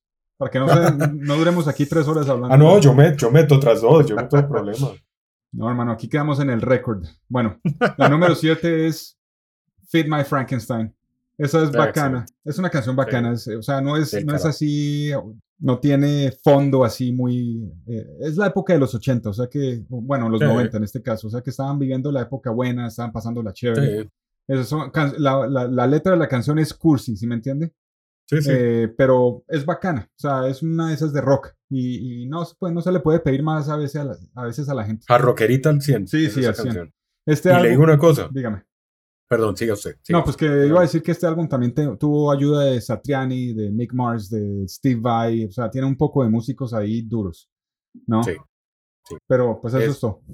Hablando de las colaboraciones. Sí. Siempre le han colaborado unos músicos. Esos son los que están en los anexos detrás de, ¿no? Como músicos de estudio, no como bandas, sino como colaboraciones y es que impresionante las colaboraciones que ha tenido Alice Cooper, sobre todo en ese álbum de Hey Stupid. Esa canción de Feed My Frankenstein es una canción, no sé, para mí es de las que mejor suenan en vivo. Sí, es y es una energía. Sí, sí, sí. Como he dicho, empieza esa canción y ahí todo el mundo se despelota. Sí, sí, sí. Porque es el riff de la guitarra, es como empieza, es la energía, la agresividad de la canción. Y me acuerda mucho de aquella buena película El mundo según Wayne, de Winsworth, donde ahí fue donde venían de estar lanzando esta canción, el álbum de Hey Stupid. Y llega esta película, ¿no? Hablando del rock y de todas estas cuestiones de los 80 y de los artistas y todo. Y ahí, de hecho, hace incursión como actor, ahí en un papel muy, como en un pequeño cameo, como se dice, pero ahí aparece Alice Cooper, aparece y estos chicos ahí pidiéndole besar la mano y es una escena bastante simpática, ¿no se acuerda de la película? Sí, claro. Que se mueren por ir al concierto de Alice Cooper. De hecho, la película está basada en eso, ¿no? En que tienen que lograr ir al concierto de Alice Cooper. Y la canción de esa banda sonora, eh, junto a Bohemian Rhapsody de Queen, es precisamente Fit My Frankenstein de, de, de Alice Cooper. Muy, muy buena, una canción sota de hecho, hay un video con respecto a la canción involucrando el video de la película también.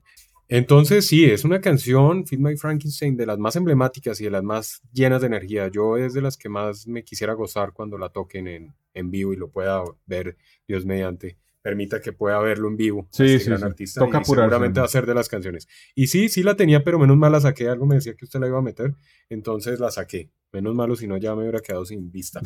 bueno. Eh, número 6. Bueno, mi número 6. Del mismo Brutal Planet del 2000 que estaba hablando anteriormente. Precisamente la canción homónima del álbum, Brutal Planet. Me encanta. Una buena canción heavy, bacanísima, bueno riff eh, densita al estilo Alice Cooper, pero con unos matices heavy metal bien bacanos, bien bacanos. No me detengo mucho en ese álbum, es un álbum muy bueno, te lo recomiendo si no lo han indagado a fondo y para que lo analicen, porque es un álbum diferente, lo que les digo, es donde se marca prácticamente a mi concepto una, una etapa y una era de Alice Cooper para lo que ha venido de ahí para acá. Su número 5. No, 6. Ah, mi número 6 viene eh, del álbum ah, The Last Temptation y esa es la canción You're My Temptation. Esa es muy, muy soya. Esa hay que, ahí la ponemos para que la escuchen. No tengo mucho que decir. Es una de esas que hay que disfrutar solo escuchándola. Eh, empieza suave, pero va, va, agarrando fuerza. Unos riffs muy bacanos. El álbum, ese álbum específico es.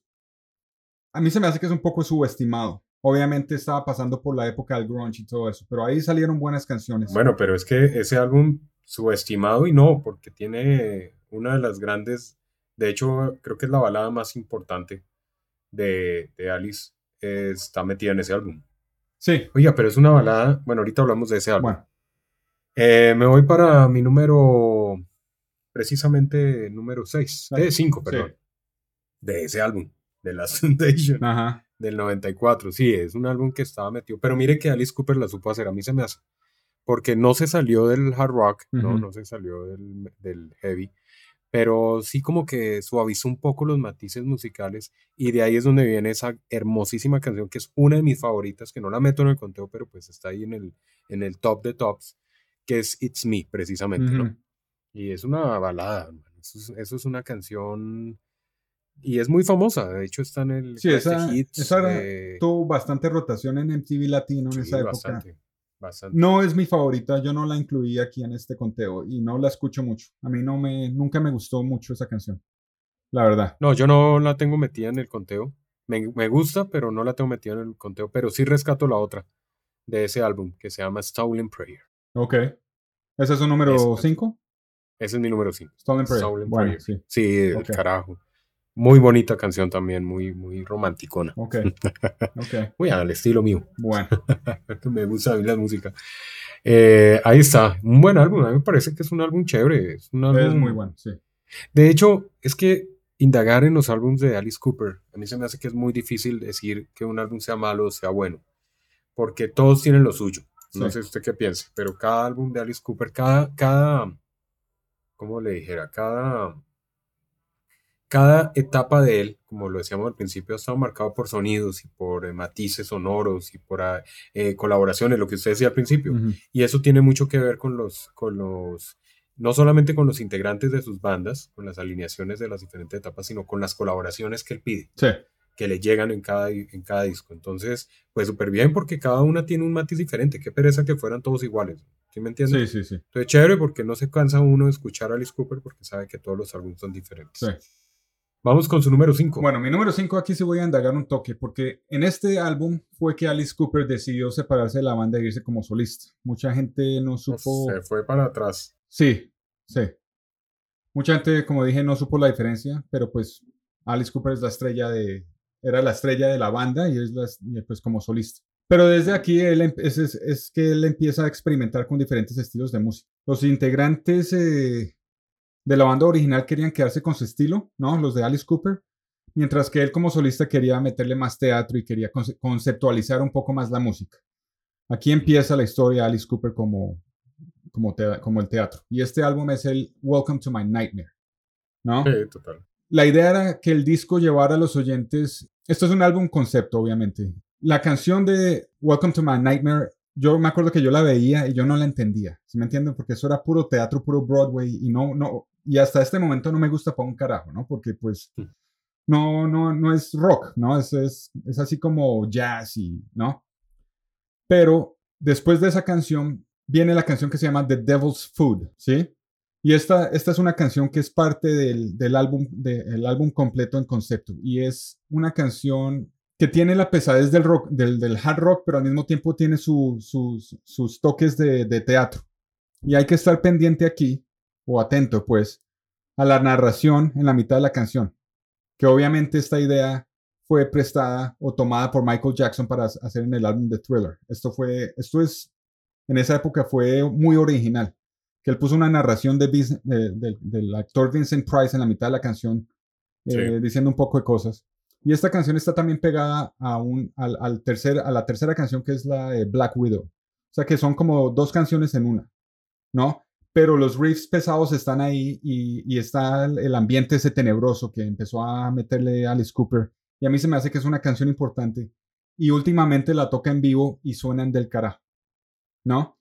Al final de todo esto, él terminó haciendo un especial de televisión y esto, esto lo llevó al nuevo concepto de las giras con la guillotina, ¿no? Ahí fue cuando empezó a ya meter más teatro, las boas con las boas y todo eso, ¿no? Y, es- esta es una canción, estas son, este es un álbum importante, obviamente, en la, y, y toca sacarlo al aire, pues, ¿sí me entiende? Con estas canciones. Devil's Food pegada con la de Black Widow, son unas canciones muy, muy bacanas. Especialmente les doy, voy a poner las, las que están en vivo en el playlist para que la gente escuche y, y ponga atención. Muy, muy Sí, mejor sonido. Sí, mejor mejor, sonido más pesaditas, del- más del video, sí. Volviendo a, a las colaboraciones, eh, se me olvidaba, retomando, ahora que me acuerdo, en el álbum de, del 2008, en el Along Coming a Spider, es un álbum muy conceptual también. Ahora que se habla de, de conceptos y de vainas, Sí. eso hay que ag- agregárselo a Alice Cooper en todos sus discos. Ujú. Y ese en especial, él lo que quiso fue como mostrar la historia de un, de un asesino en serie llamado Spider y se mete mucho en el, en el cuento, ¿no? O sea, Sí. él como que se mete mucho en la historia de sus álbums y las canciones. ¿Será que está basado en, la, en, en el libro ese que hicieron la película con Morgan Freeman? ¿No será el mismo? Puede ser, puede ser. Porque tiene el mismo título. Along Came a Spider es el título del libro y de la película. De pronto es lo mismo. Sí. Sí, debe ser. Sí, es un, es un basado en un psicópata aracnofóbico. ¿no? En- Ok. en- entonces eh, es, un- es basado en eso, pero las canciones. Este disco, algo que es importante acá es que hace mucho tiempo Alice Cooper no tenía, digamos, un. no alcanzaba eh, un alto puesto en los charts estadounidenses, ¿no? Y esto fue desde hace, imagínense, la última vez que Alice Cooper alcanzó estándares altos en los diferentes charts norteamericanos fue con Hey Stupid en el 91, hermano. Entonces, está- calcule todo lo que ha pasado Sí. para volver en el 2008 con este álbum a retomar los puestos, los altos puestos de, de los diferentes charts, ¿no? Sobre todo en Estados Unidos. Y ahí hay unas colaboraciones muy importantes que hay que detallarse muy bien. Y es, por ejemplo, la de Ozzy Osbourne. Ellos ya han venido haciendo cosas, ¿no? Sí. Ellos venían en Hey Stupid, también tienen por ahí una colaboración. Precis- precisamente, perdón, precisamente en la canción Hey Stupid, el que le hace los coros en la canción es, es Ozzy, ¿no? Sí. Y pues ya ellos son muy amigos, eh, imagínense, son los veteranos contemporáneos de, eh, de salón de té y demás, ¿no? Entonces, pues aquí en este vuelve a retomar esa colaboración de Ozzy Osbourne en este álbum y obviamente Slash, que también ha tenido varias cosas ahí con, Sí. con Alice Cooper, ¿no? Ha tenido varias colaboraciones importantes, pero en este le hace casi todas las colaboraciones en guitarra, Sí. en este álbum. Eh, como músico de sesión, eh, nunca ha salido como músico de alineación, pero sí en músico de sesión del álbum fue Slash. Ujú. Entonces, para que lo tengamos presente, este álbum del 2008. Ok. Entonces, esos son, son datos que vale la pena tener eh, en cuenta porque eh, una cosa es escuchar los discos, otra cosa es ver el andamiaje. Yo siempre digo que detrás de un buen disco hay excelentes músicos, hay excelentes historias, Sí. hay excelentes producciones, Sí, señor. productores, perdón. Entonces, hay que, yo, yo, al igual que usted, creo que somos de los que indagamos, ¿no? En los discos y en los álbums, ¿qué hay detrás de los discos para poder eh, tener un criterio? Sí. y poder eh, expresarlo, pues con todo el respeto a criterio propio, pero sí como que nos metemos mucho en el cuento de la parte de producción. Y eso es vital, ¿no? Eso es vital para entender uno realmente el por qué el sonido del disco, Sí. porque eso es parte fundamental. A veces los artistas se encargan solamente de dar una idea o de componer una letra, pero lo que hay detrás es mucho más fantástico. Bueno, mi número Cuatro. 4. Me voy para ese gran álbum que le digo que es mi favorito, el Hey Stupid. Ujú. Eh, me voy con eh, Wind Up Toy. una canción, es una canción rara. Es como baladita ahí, como. Pero después le mete ese sonido fuerte, jarroquero. eh, empieza con el sonido de cuna de un bebé, ¿no? Y. Ay, con sus historias, Alice Cooper siempre ahí sacándola. Pero esa cancioncita es la última, es la que cierra el álbum, de hecho. Me encanta, me encanta, me encanta esa canción. Ok. Eh, es que hablar de esa canción es hablar del álbum, porque mi número 3 es de ese mismo álbum, pero pues ahorita que hable del 3, hablamos del álbum. Bueno. Entonces, ese es mi número 4, su número 4. Mi número cuatro me voy para atrás otra vez, hermano, porque toca, toca, toca que la gente entienda la, la historia y la- las raíces de Alice Cooper. Y me voy para el álbum The Killer, que es excelente. Mm. Excelente del principio a fin. Ese no tiene mala canción. Pero una de las canciones más bacanas ahí es Under My Wheels. Esta tiene un riff básico de rock and roll de la vieja guardia, es lo que me gusta a mí. Y, y la combinación del riff así de, you know, eh, como de Chuck Berry, ¿sí me entiende? Ese tipo de... Sí, sí, sí. Con la Un rock and canción, eh, con, con la, con la voz de whisky ronca esa de Cucho que tiene Alice Cooper, suenan muy, muy bacanas, ¿no? Eh, bueno esa descripción de voz de whisky. Sí, sí. Esta canción eh, es una de los ejemplos eh, clásicos del humor negro de, de- de Alice Cooper. Tra- Se trata de un man que fantasea cómo atropellar a la mujer con el carro que la novia, pues, que, que lo está cantaleteando mucho. Esas historias tan Sí, sí, sí. so- o sea, son- maquiavélicas. pero sí, exacto. Y eso, eso es, es- esto era nuevo, ese tipo de letras eran casi nuevas en, ese, en esa época, ¿sí me entiende? Ese tipo de conceptos y, y meterle la, pues obviamente ya Black Sabbath estaba ahí metido, pero asesinatos y van así, obviamente existían en la música country y todo eso, pero, pero todavía era muy nuevo te- meter ese Sí, tipo sí. de conceptos eh, en, en las líricas. En, el- en el 88 Cooper volvió a, volvió a grabar esta canción con Axl Rose Ujú. para el documental del de Decline of uh, Western Civilization Part 2, de Metal Sí. Years, de Penelope, se me olvida el nombre ahora. Y esa fue en la época que él, que él salió con el álbum de Razor Fist and Yell, que es muy bueno. Esos álbumes son buenos. Killer, como dije, uno de los mejores álbumes. Johnny Rotten de Sex Pistols lo considera ese álbum uno de los mejores álbumes de la historia del rock. Con eso le digo todo. ¿Sí me entiende? Bueno, Entonces, Under My Wheels, The Killer. Muy buena canción. Ahí va a estar en el playlist la original y la que está en vivo. Para que vean la diferencia. definitivamente, definitivamente un artista muy subestimado, digo yo, porque aparte todo ha, ha actuado y ha hecho de todo, ¿no? Sí. Ha hecho muchas cosas. Ha hecho cualquier cantidad de cuestiones eh, en diferentes ámbitos. Eh, por ejemplo, eh, él en- dentro de sus colaboraciones varias que ha tenido, que no es en parte de las canciones o la discografía netamente de Alice Cooper, eh, oye, me encontré por ahí un- una canción buenísima. Es del señor Kane Roberts eh, y se llama Begin of the End. Y canta con Alice Cooper y Alicia White. ¿Eh? ¿Quién es ella? Ellas son cantantes ahí que, que aparecen en la escena, digamos, como de rock medio gótico, como de rock eh, progressive rock y toda esa cuestión, ¿no? Pero, pero esa canción eh, vale la pena que, que le- la, la indaguen ahí, por ahí está. Bueno, ahí la metemos en el eh, sí, la metemos, la metemos, la metemos para que la escuchen. También está por ahí otra con, eh, con Nicole Snager. Slash y Alice Cooper. Ahí está. Y es una canción que se llama Baby Can Drive. Esa también va ahí en la playlist. Eso, eso se las nombro para metérselas ahí como a bonus track. Sí. Como colaboraciones que han hecho. No hacen parte de canciones eh, discográficas como tal de Alice Cooper. Pero sí, colaboraciones y son, son buenas, son buenas. Así que las metemos ahí como, como esto. Hay una colaboración también para The X-Files con Rob Zombie, ¿no? Es así, yo creo que usted la ha escuchado. Sí, sí, Hands of Dead. sí. Ahí medio rara la canción. Ujú. Esa sí es medio densa. Pero ahí va, ahí va. Bueno, Y, y ahí, ahí, y obviamente todo lo que ha hecho con Hollywood Vampires, ¿no?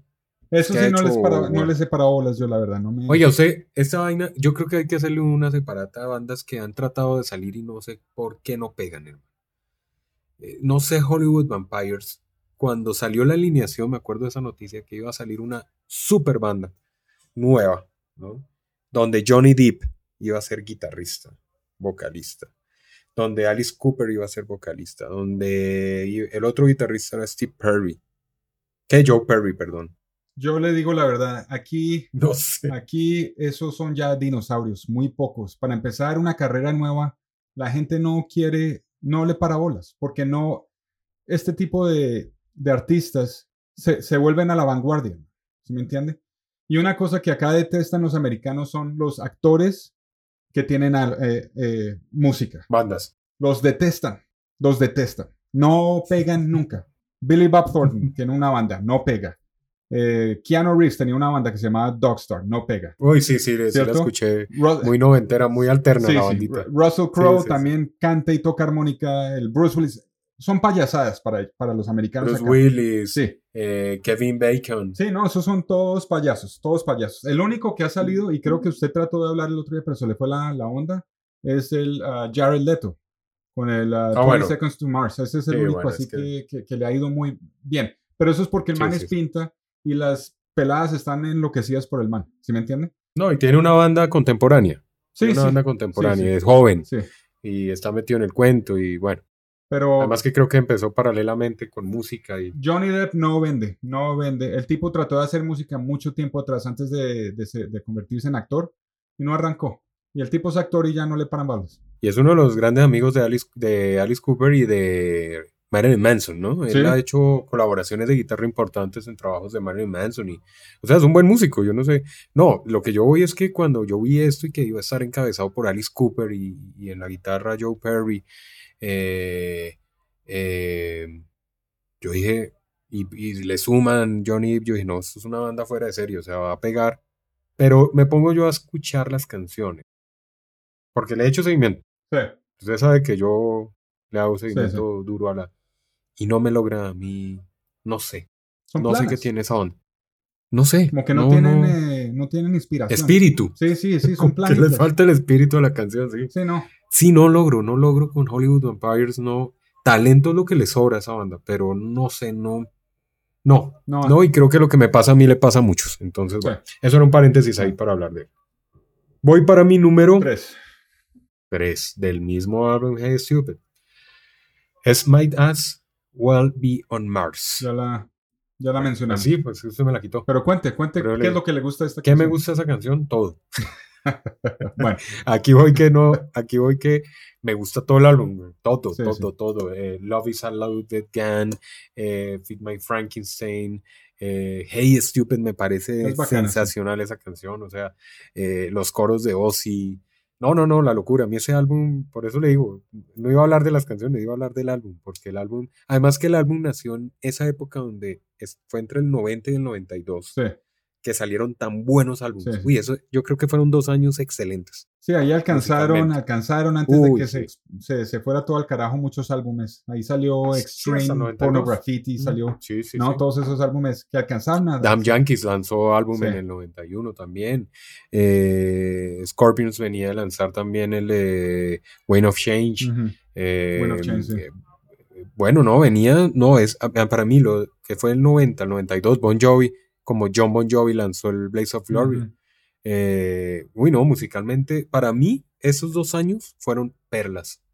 Perlas musicales en el rock. Sí. O sea, yo creo que estaban haciendo la mejor despedida que podían hacer en cuanto a hard rock y heavy. Ahí lo hicieron súper bien. O sea, dijeron, listo, nos van a echar aquí fregados con el alterno y con el grunge, pero nos vamos, dejamos la huella bien marcada Sí. con estos dos años. Porque sí, ese, y bien este álbum también, eh, está el Revenge de, sí. de Kiss, está el Fear of the Dark de Iron Maiden. O sea, fueron dos años excelentes. Excelentes, Sí, excelentes. sí. Muy buenos par de años. Uy, yo me acuerdo que íbamos en esa época, estábamos bien pelados todavía. Íbamos en esa época a las discotecas y no sabíamos cómo hacer para conseguir dinero rápido y poder comprar todos.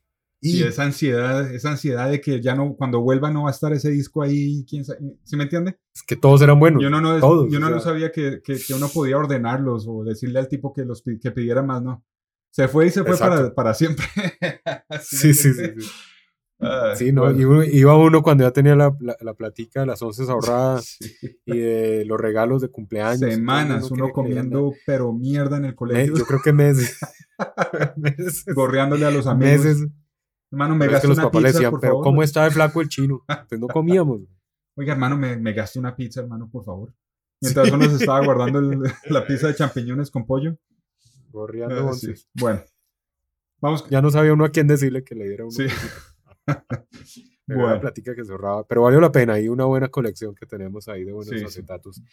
Pero, uy, impresionante. O sea, vale la pena aclarar. 90 al 92. Excelente par de años para discos. Sí. Uf, muy bueno. Buena canción. Y pues, obviamente, el Hey Stupid hace parte de esa par de años excelentes.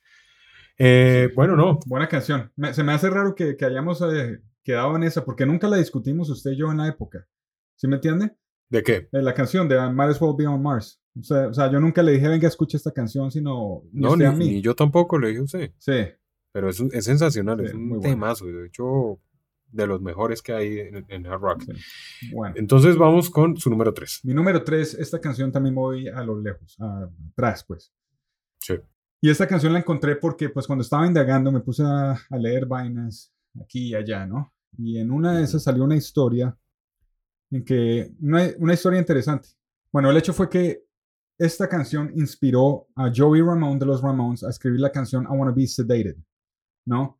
Que al parecer. Alice Cooper se dio cuenta y como que le hizo un comentario una vez cuando estaban así eh, eh, en un show o algo así, se encontraron en un bar y, y esta canción es original de Alice Cooper, pero como que se le, como que Joey Ramone le era aficionado a Alice Cooper y se le robó la melodía. Y esa canción es Elected, Elected, de Billion Dollar Babies. Si ustedes escuchan las dos canciones, I Wanna Be Sedated y Elected, ustedes van a, van a encontrar la- las, las raíces de la, de la canción de Ramones. Y esta es. Todo caso, Alice Cooper le reclamó, pues en, como, como jodiendo la vida, ¿no? Le reclamó, le dijo, ah, I wanna be sedated, ¿no? Le dice así a, a, a Joey Ramone. Y Joey Ramone le hizo, así nomás le hizo, como que le, "Bueno, pues, sí, ¿sí me entiende? Y así Sí. se quedó. Y pues ese, ese, ese- ese es el cuento. El caso fue que me fui a escucharla y me, me encanta, hermano. Me encanta, me encanta la raíz y la- el historial detrás de eso. Es una buena canción, es una, una canción rara. eh, Es una canción de protesta. Eso fue escrita en la época de Nixon, que era más odiado que Trump en estos días, ¿no?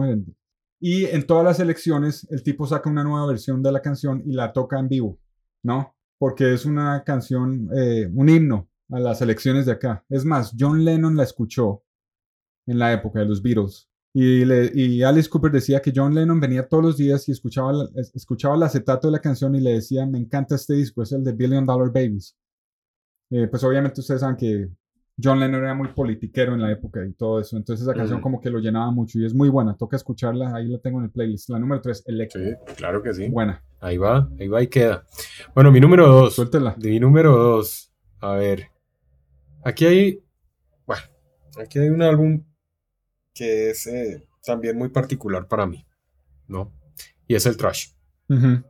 De ahí, de hecho, sí, fue mi nacimiento en Alice Cooper y, y sigue siendo mi raíz mi raíz. O sea, para mí el Trash y el, y el Hey Stupid fueron álbums que me criaron a mí, que me dieron esa formación rockera porque me acuerdo que estaba muy peladito. Eh, bueno, no, ni tan peladito, ya estaba adolescente en aquel año, el 92, y, y, casualmente pues no se llevaban mucho estos dos álbumes, entonces todavía estaban sonando, no estaban terminando de salir el Hey Stupid y todavía se recordaba el Trash, ¿no? Entonces como que iban muy a la mano. Y yo me acuerdo que fue en su casa, tal vez, una vez que, empezamos a escuchar el trash, yo no sé, eh, creo que fue en cassette, es que no teníamos el acetato, ese nunca, nunca pudimos acceder en ese momento. Sí, yo no En esa época no, lo, no logramos acceder, pero creo que usted lo logró conseguir, no sé dónde. un vecino mío tenía una colección de discos, la hijo de madre, y todos americanos, no eran los de Prodiscos o de EMI colombianos que venían con la carátula, todas eran como, mierdas. No, eran los que traían el librito. Sí, sí, sí, Y ese man, que eran como cafés. Yo me acuerdo cuando cuando me mudé a ese, a ese barrio y me volví amigo del de, de, uno de ellos, él me llevó a la casa y me llevó al cuarto del hermano mayor, y me mostró, el hermano mayor era un rockero como nosotros, tenía los mejores afiches de Nicky Six y toda esa vaina, y me empieza a mostrar esa, esa colección de discos, hermano, y a mí se me empiezan a cuajar los, los pies porque tenía de todo, tenía Motley Crue Theater of Pain, que ese no era, ese era imposible de encontrar, tenía Wasp, tenía Skid Row, tenía y tenía el de Trash, ¿no? Y yo lo grabé, lo tenía en un cassette, ¿no? Y pues esa es la historia, una historia ahí cool, pero pues... no, pero una bonita historia sí, sí. nuestra, nuestra, raíz. Sí, sí. Y usted lo llevó a la casa y, y nos pusimos a escucharlo en cassette, sí, sí, fue en cassette, porque eh, sí leímos mate a esa grabadora gris. Eh, el, y de acá nace, bueno, es un disco eh, que pues tiene House of, House of Fire, obviamente, que es uno de los emblemas. Eh, me tocó sacar Best of Niles, que me encanta. A mí esa canción me soya. Me soya. El inicio de la canción, el video, todo me parece el carajo. Pero le di cabida a mi número dos, que es Only My Heart Talking. Ok. Que es la baladita. ¿Sí? Ok. Y aquí hago mención eh, el por qué me gusta tanto. Primero porque es esas baladitas romanticonas del hard rock. O sea, es la típica balada hard rockera. La guitarrita acústica, con sus guitarritas distorsionadas suaves, su buen punteíto, los coritos. Y entre los coros, me acuerdo que después yo me puse un día, eso fue hace ya un par de buenos años atrás, a analizar la canción y yo decía, ve, estos coros suenan muy a Steven Tyler.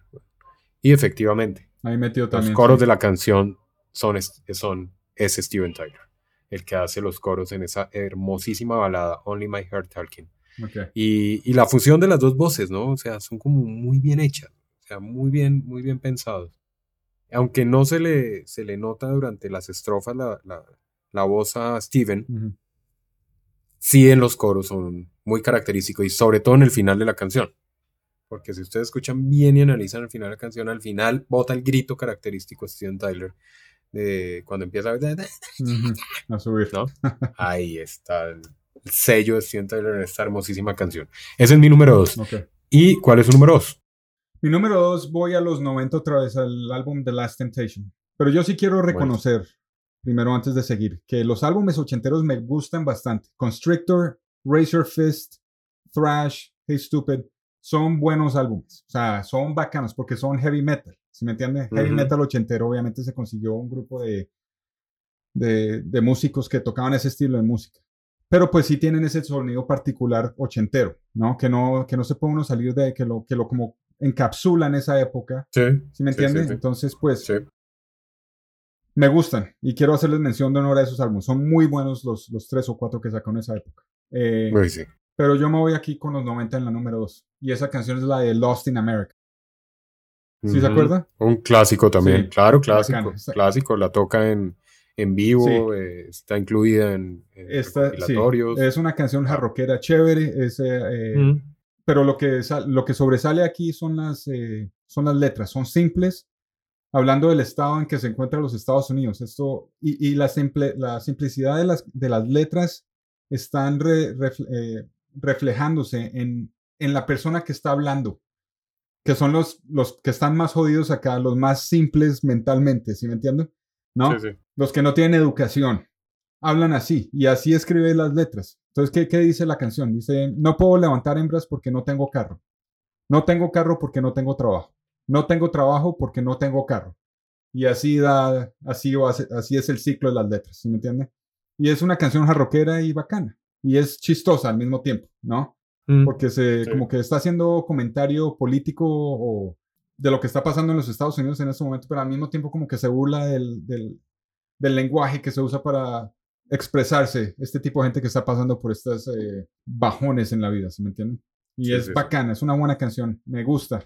Me gusta más, es la que más me gusta de todas del- de, ese álbum de, de los 90. Last Temptation, Bueno. Lost in America. Muy bacana. Sí. Es un muy buen álbum. Sí. Muy buen álbum. Yo voy a hacer un paréntesis acá y voy a hacer rápidamente una mención de honor a los músicos, a algunos de los músicos que ha tenido, ¿no? Que ha desfilado, porque realmente vale la pena. Si hablamos de Alice Cooper, tenemos que ver el andamiaje que ha tenido durante muchas épocas, ¿no? Sí. Y los menciono algunos. eh, bueno, Bob Esrin, me mama gallo Ezran. Bob Esrin, bueno, un productor, obviamente, ¿no? Productor de los mejores productores que hay. Productor, imagínese, Pink Floyd, ha trabajado con Kiss, Peter Gabriel, eh, bueno, Alice Cooper. Pero él participó como teclista, tecladista, perdón, de Alice Cooper entre el 74 y el 79. No sé si usted sabía eso. Cuando empezaron a formar la parte de la vaina, él, él ayudó también en la parte de los teclados. Está por ahí también eh, un señor que se llama Fred Freddy Mendel. Es tecladista y guitarrista. Y nada más ni nada menos que el hombre ha participado también. Todos estos son músicos de sesión, ¿no? Ellos no son parte de la alineación, pero sí músicos de sesión. Aparte de grabar con Alice Cooper, también trabajado también con Pink Floyd, Queen, Brian May, pues eh, Elton John, imagínese. Supertramp, Anthrax. Sí. Ahí le boto el dato de Anthrax para que lo indague. Tecladista y guitarrista, bueno, músico de sesión. Eh, está Bob Kulick, que hablamos hace poco de él. Ah, cierto, sí, sí. Bob Kulick trabajó para él también, Sí. eh, ayudándole ahí. Está el señor Keith Winger en el bajo. Eso fue Sí, la era del salió él. 85 al 88. Del, del álbum Constrictor y el de Ajá. Razor Fist. Era el bajista ahí, ¿no? Sí. Sí, Sí, sí. sí. entonces imagínense, o sea, eh, pues, no, o sea, ha contado con unos músicos impresionantes, impresionantes. Joe Satriani está también por ahí, eh, bueno, Eric Singer, como ya lo había mencionado, ¿sí? Hay un gran músico que casi no se nombra, pero ha tenido muchas participaciones con muchas bandas y es Derek Shernian. Ujú. Es un productor, ¿no? Músico, pianista, de los mejores pianistas que hay de conservatorio, pues casi. Y sobre todo, es un tipo que le jala mucho a la parte de los teclados en muchas bandas y en muchos proyectos de casi todas las bandas de rock. Ahí le boto ese dato de este man. Sí. Todos ellos han trabajado con él. Pero si nos vamos a la alineación actual, hermano, yo, yo soy fascinado con la alineación que tiene ahorita eh, Alice Cooper. Porque está rodeado de gente tesa. O sea, se lo digo, esa, esos músicos que usted vio y los que están actualmente son, que uno los ve ahí como desapercibidos de que quiénes serán los músicos. Viejo, son músicos leyendas. Está Ryan Roxy, que es un eh, gran guitarrista, ¿sí? Él estuvo con Slash en Snake Pit trabajando con Slash. Eh, ahora tiene su banda que se llama Roxy Seven- se- 77. Pues ahora es el, uno de los guitarristas leyenda de, de Alice Cooper. Está eh, un man que se llama Chuck Eric, que es, y esos son más o menos jóvenes, ¿no? Pues jóvenes de 50 y pico para arriba, pero no tienen 70. Eh, ha trabajado con Ted Nugent, Cheap Trick, L.A. Guns, Dio, con Eric Singer Project, y ese es el bajista actual de Alice Cooper. Eso es para que más o menos veamos Sí. toda la, la pequeña hoja de vida, ¿no? Viene un señor que se encarga de toda la percusión y de la batería y de los tambores y esa energía, que es el único que no cuenta con el cabello largo así, que su estampa, su físico, su facha no es tan heavy, que cuando yo lo vi yo dije, uy, pero el batero, venga a ver, lo vi de lejos y yo dije, no, como que no cuadra, hermano. Sí. Todos con esas fachas así de chalecos de cuero y pintados y bueno, ¿no? Y mechudos. Y, y este man ahí como atrás, como desapercibido. Ah, mano. Es Glenn Solvell. Ok. Es un baterista de lo mejor que hay. Con eso le digo. Ha tocado con 6am. De hecho, creo que es el baterista actual de 6am. Ujú. lo, lo puso Nicky Six a ser baterista de él. Ha tocado con cualquier cantidad de, como sesión, músico de sesión, de percusión, o sea, arreglista de percusión de muchísimas, muchísimas bandas también importantes. Pero lo que más asombra es verlo a ver tocar en vivo. Ujú. Es una vaina impresionante. Les boto el dato. Vean el solo de los shows en vivo de, de este gran baterista, Glenn Sovell con Alice Cooper. Sí. Vea, hermano, que solos de batería. Ahí donde se ve ahí desapercibido con cabello corto, camiseta. Él escasamente se pinta como un poquito los ojos acá, como para no pasar tan, tan, tan, tan infraganti, ¿no? Y, y listo, pero el resto lo hace. Y hay un señor que se llama Tom Herrings, Herringsen. Entonces, como a nombre alemán. Ajá. Tommy Herringsen. El hombre, bueno, ya ha tocado con Hollywood Vampires, obviamente, porque es parte de, de Alice Cooper, pero viene de ser guitarrista en la agrupación Warlock, en la agrupación alemana. ¿Sí ¿Se acuerda de esa Sí, sí me agrupación? acuerdo, sí. Warlock, fue progresiva y bueno, era el guitarrista ahí. Y viene una niña, que fue la que usted nombró al principio, que se llama Nina Strauss. Ella era de las Iron Maidens y de la, la Kiss. Pues son bandas tributos. eh, las Iron Maiden son muy famosas, reconocidas inclusive por los mismos Iron Maiden. ¿no? Ellos son, ellas son como las damiselas de ellos, ya reconocidas. Como hacen un buen show. Aquí estuvieron en conciertos, ¿Ah, sí? muy buen show. ¿Fue? Sí, muy buen show. Sí, sí, muy buen show. Muy buen show. Tienen buen show. Sí. Tienen buen show. Eh, ella fue el reemplazo. Ella es la guitarrista, eh, una de las guitarristas líderes de Alice Cooper.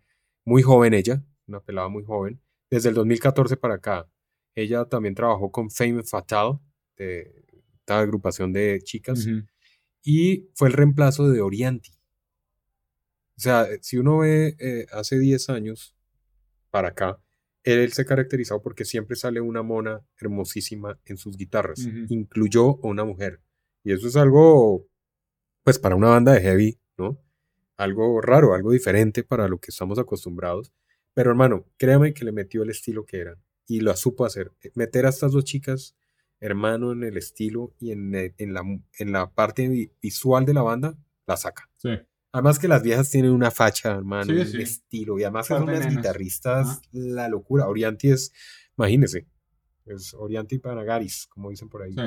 Entonces eso era lo que quería hacer como esa, esa pequeña eh, paréntesis a estos, a un pequeño homenaje también a lo que está detrás de este gran músico que se llama Alice Cooper, que le ayudan a hacer esa música y sobre todo en vivo, en esos shows en vivo impresionantes. Y voy para mi número uno, ya para cerrar este capítulo, y es del, precisamente del álbum Trash, Ujú.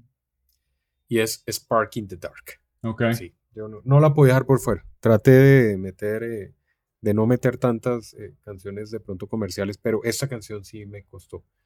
Y la escuché y, la, y dije, no, no la meto. Y volví como que la miraba y volví a la escuchar y dije, no, la meto. güey. Y número uno, sí. Spark in the Dark. Muy bueno. Buena, buena. Sorprendente, pero buena, buena, Excelente. buena selección, pues. ¿Se me entiende? Yo pensé que usted se iba a ir Sí. con Poison. No, no, no. No, pues eh, eh, a mí Poison, Poison sí me tiene. No, yo la escucho, ¿no? A mí Alice Cooper no me cansa. Sí. Ninguna canción me cansa. O sea, yo puedo escuchar Poison perfectamente y, y me las oyo, Sí. me la gozo. Pero no es una canción que yo busque para escuchar seguido. ¿Me hago entender? Ujú. O sea, si yo escucho Alice Cooper seguido, pero no escucho Poison. Sí. Me voy más por a un Spark in the Dark. Me voy para... Si voy a escuchar canciones comerciales, Ujú. de escucho más un Hey Stupid, escucho Love is a Loud Again, Ujú. escucho Feed My Frankenstein, Bed of Niles, que me encanta también. Sí, creo que Sí. una de las canciones más, más inclusive y las baladas, obviamente. Pero, pero no, Poison no me molesta, no me molesta, pero pues no es una canción que yo escuche, que busque para escucharla, mejor dicho. Ujú. Y vamos con su número uno, Juan. Sí, número uno, pero pues antes de nombrar este sí, que un, menciones de honor de mi parte, pues obviamente tenemos que mencionar No, More Mr. Nice Guy, eh, School's Out. Esas son las que más suenan acá en Estados Unidos. Esas son las clásicas, clásicas, que están un toque trilladas. Son como las, eh, las que tocan en radio clásico. Las tocan todo el tiempo. School's Out, eh, I'm 18, No More Mr. Nice Guy. Esas canciones.